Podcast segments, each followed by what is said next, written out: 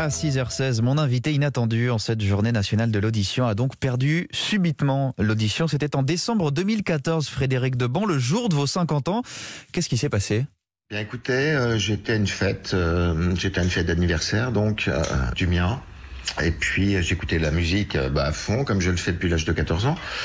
Euh, il y a eu euh, une petite euh, bagarre et j'ai reçu une, un projectile dans la tête, une bouteille. Et le lendemain, euh, quand je me suis réveillé, je n'entendais plus les voix autour de moi, plus les sons, et j'avais un bruit dans la tête que je ne pouvais pas arriver à identifier, étant donné que je ne savais pas ce qu'étaient les acouphènes du tout. Donc vous vous réveillez, vous n'entendez plus de l'oreille gauche, presque plus de l'oreille droite et et vous voyez les Oui, gens bouger, parler autour de vous, vous vous rendez compte qu'il y a un problème. Absolument, c'était voilà, c'était comme si on regardait un film euh, bah, sans le son, sans les sous-titres, et juste ce bruit euh, incessant. euh, c'était très puissant chez moi. hein. C'était la, la force d'un Boeing 747 en phase de décollage, donc c'était Mm. d'une d'une forte violence, quoi. Vous vous retrouvez donc dans une situation que connaissent à des degrés divers, hein, mais près de 5 millions de personnes en France qui souffrent de problèmes auditifs, c'est extrêmement difficile à vivre. Et beaucoup plus que ça de personnes acouphéniques. J'ai d'ailleurs été le parrain de France Acouphène il y a trois ans lors de la sortie de mon précédent livre. Et euh, j'ai été amené en tant que parrain à, à faire des conférences et à lire des, beaucoup de témoignages. Essayer de faire Parce que vous avez pensé les pire, on choses. va le dire clairement. Ah bah oui, mais je pense qu'il y a pas, enfin il y a, il y a- il y a très peu de personnes, et il y en a même qui l'ont commis. Hein. Le principe de l'acouphène a une, euh, je vais vous donner un exemple très concret. C'est euh, vous êtes assis à un arrêt de bus. Ce que vous envoie l'acouphène, c'est balance-toi sous le bus. Voilà.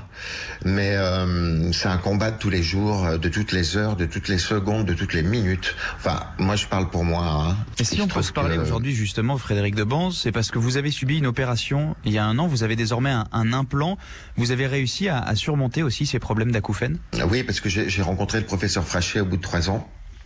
Je lui ai parlé de cette euh, bouteille que j'avais reçue dans la tête. Il a pensé à un choc traumatique et il a, il a eu raison puisque euh, il m'a détecté une épilepsie sur le nerf auditif. Donc dans un premier temps, il m'a donné un traitement pour ça. Ça a calmé les acouphènes et l'hyperacousie parce que j'avais de l'hyperacousie également. Et puis euh, il m'a il m'a poussé pendant pendant plus de cinq ans euh, vers euh, vers l'implant cochléaire. Mais euh, j'étais très réfractaire d'une part pour le côté irréversible de la chose. Et d'autre part, parce que j'étais quand même un personnage public et que moi, à l'époque où je voyais Frachet, euh, euh, on me demandait encore de faire des selfies dans les magasins et tout ça. J'avais pas envie. Parce que euh, l'implant faire cochléaire, oui, euh, il faut, il faut décrire ce que c'est. C'est c'est cet appareil qu'on voit qui est collé au crâne, entre guillemets, euh, pour que nos auditeurs se rendent compte. Oui, c'est ça. En fait, euh, l'idée c'est de vous c'est de vous mettre un implant sous la peau.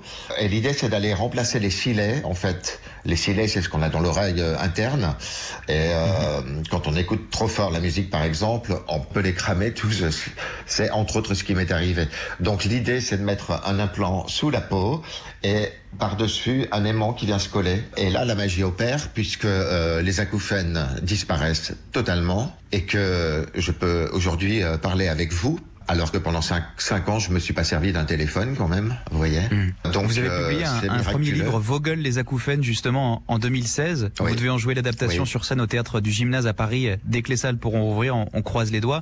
Est-ce que vous diriez aujourd'hui que vous avez retrouvé une vie finalement presque comme avant ou, ou pas encore? Non, on ne retrouve pas la vie. Enfin, je n'ai pas retrouvé ma vie comme avant.